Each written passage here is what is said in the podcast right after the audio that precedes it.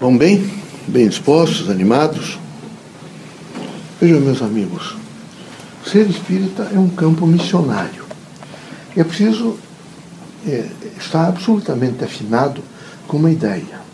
A prece é a conexão permanente com o Criador. Quando eu sou a prece, eu sou a fé, eu sou a prece.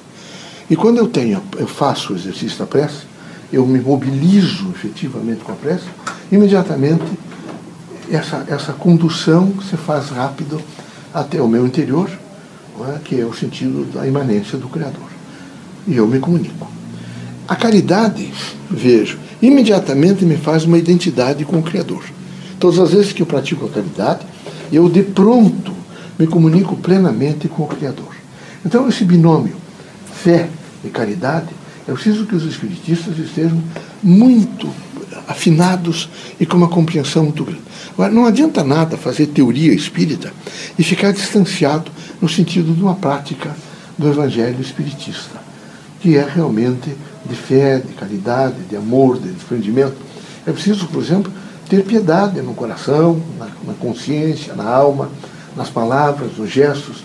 É preciso, todos os dias, tentar purificar um pouco o pensamento. O pensamento, na diversidade da Terra, vocês sabem que ele alcança uma sujidade. Ele se suja.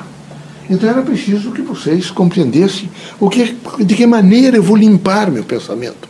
De que, de que forma realmente eu vou realmente me compor para limpar meu pensamento. Em primeiro lugar, eu tenho que aceitar a outra pessoa tal qual ela se, ela se apresenta. Eu não posso ter a preocupação de querer mudar. Eu sou um representante daqueles que acreditam no livre-arbítrio. Se eu acredito no livre-arbítrio, eu só posso mudar através do, do exemplo bom, eu só posso mudar através de livro, bons livros, de um comportamento não é, absolutamente ilibado diante dela. Eu só posso mudar com uma certa energia, com uma austeridade. Eu só posso mudar com educação, com exercício de fé, com exercício de caridade, mas eu preciso ter essa consciência.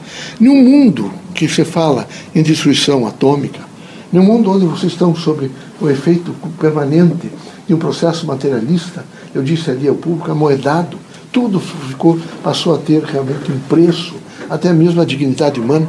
Vocês vejam os nossos irmãos que estão nesse momento sendo recolhidos aos cárceres, porque realmente tergiversaram no andamento político e público, na administração pública.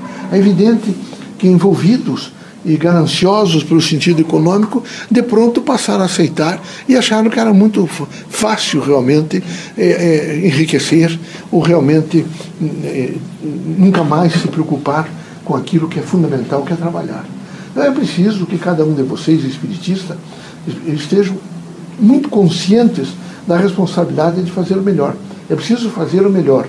É preciso descobrir em cada um o que há de melhor é preciso, sempre que alguém vier dizer alguma coisa para os irmãos, os irmãos não devem contribuir, vejo, para o planejamento da destruição humana, seja ela em que área for. Não é possível destruir ninguém. É preciso sempre cortar todas aquelas linguagens que vêm em detrimento da pessoa humana. É preciso estar preparado para uma grande construção, e a grande construção se faz de, do meu ser, de dentro do meu ser, para fora. Então eu preciso ter a consciência de que eu tenho que melhorar. E eu vou melhorar na medida em que eu comece a processar, por exemplo, o Evangelho de Cristo, que eu comece a processar mais amor, que eu comece a processar caridade, que eu comece a processar, por exemplo, a dimensão do bem, que eu comece a dizer eu quero ser a verdade, quero procurar a verdade, eu quero ser forte para perdoar, eu quero ter poder de renúncia. Então, eu tenho que dialogar um pouco com o meu eu.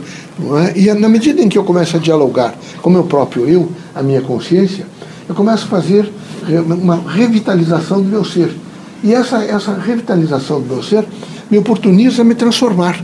Porque a vida da Terra é um processo, um, é um estágio de transformação. Quando reencarnamos, voltamos para uma escola dura, com as, todas as variáveis, todos os caminhos da Terra são escolarizados. E sofremos, às vezes. Temos grandes reversos, porque aqui nós aprendemos o livre-arbítrio. Aprendemos, por exemplo, que todas as vezes que construímos e, e precisamos manter a construção, aprendemos o problema, vejo, do, do, daquilo que é sucesso e, e aquilo que é derrota. Aprendemos necessariamente que é preciso viver em um mundo onde todos são diferentes, que uns sabem mais do que os outros e precisamos aprender com todos. Aprendemos também que os seres humanos sofrem como nós, que todos somos iguais, e particularmente quando estamos no contingente da Terra, e que precisamos ser tolerantes com o próximo, muito tolerantes, compreensivos para sermos justos. Então, é preciso que os irmãos todos entendam que é nessa dimensão que é processual de vida, que é difícil, é? que é, às vezes as semanas em que vocês ficam sobre a égide como se alguém tivesse permanentemente colocando vocês não é?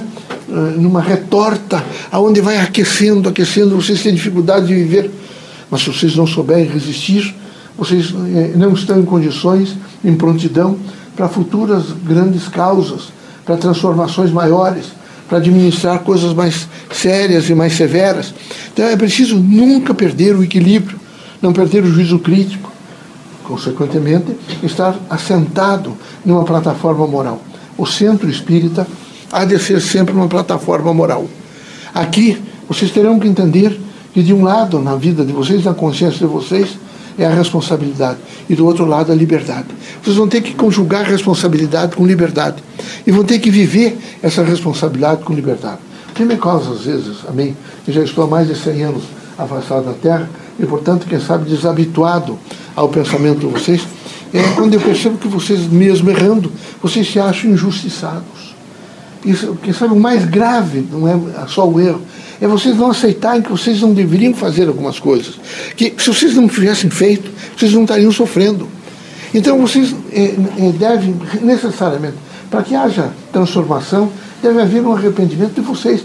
Já está colocando um banco lá na rua 15 e diz, olha, estou arrependido do que eu fiz. Não, mas era preciso vocês terem uma consciência moral, porque entre responsabilidade, vejo, e liberdade, a plataforma é a moral. Vocês têm que estar numa ordem moral. Vocês não podem enganar os outros, vocês não podem mentir para os outros, vocês não podem aviltar o caráter dos outros, vocês não podem franquear coisas erradas aos outros, vocês não podem de maneira nenhuma prometer coisas que não vão cumprir. É preciso que haja um bom senso. Então é preciso criar para ser espírito uma prontidão. Uma prontidão. Vocês têm que estar em prontidão. Prontidão para o bem, para a justiça, para o amor, prontidão para o exercício de fé, prontidão, por exemplo, para dizer a vocês mesmos, não tem importância, amanhã será um novo dia, eu vou recomeçar. Então, o que, que nós, espíritos que vimos a Terra, temos que fazer com vocês no sentido desse aprendizado? Nós temos que fazer metáforas, discursos que possam sensibilizá-los a uma grande transformação. Vocês precisam se transformar. Não se iludam que vocês, porque alcançaram títulos de doutores, ou que vocês alcançaram empregos públicos, né, onde pagam melhor para vocês, esse país é um país que tem duas cidadanias, uma dos funcionários públicos e outra daqueles que trabalham para a, a, construção civil, a composição, evidentemente, do, dos, dos, funcionários de empresas. Eh, ao se aposentar, eles serão, evidentemente, dois momentos. O que for público fica com todas as garantias. Isto ainda é o Império de Roma, não é? Ainda é realmente os grandes impérios egípcios, aqueles assessores, evidentemente, é? do faraó, os assessores das monarquias, eles, ao ficarem mais velhos, recebiam eh, grandes presentes, recebiam decretos especiais do rei, do imperador. Isso veio para cá, vocês sabem disso, que chegou até aqui. Espero, é, nesse poder de manifestação que veio tendo ao longo desses mais de 100 anos, e melhorou muito, melhorou. Eu vi, por exemplo, os italianos, os poloneses, os tedescos, os outros, de, de, de, de eh, tamancas, nesse momento arando o Paraná, é? Viram, estendendo fios, fios é? de, de, de arame farpado, os realmente fazendo valas para secar os, os terrenos, para é? drenar um pouco os terrenos para que eles pudessem plantar, duro, das sete horas da manhã, é? às vezes até às oito da noite, quando o, o, o, no verão, que podia ser mais claro, todos dedicados então vocês são filhos, vejo, pensaram não de uma nobreza, que é essa coisa de nobreza de sangue, que tem sangue azul, tem sangue azul nada. Para vermelho, quantos feridos de ser vermelho por causa do. É? Mas essa, essa são, vocês têm uma nobreza de trabalho. Os avós de vocês, grande parte das pessoas aqui, vejam esses poloneses, é? os negros que vieram para cá, e todos os outros, um trabalho árduo, um trabalho difícil, um trabalho. Veja só, não era escravo depois da, da, abolição da escravatura, mas era um trabalho que exigia muito das pessoas, mas muito mesmo.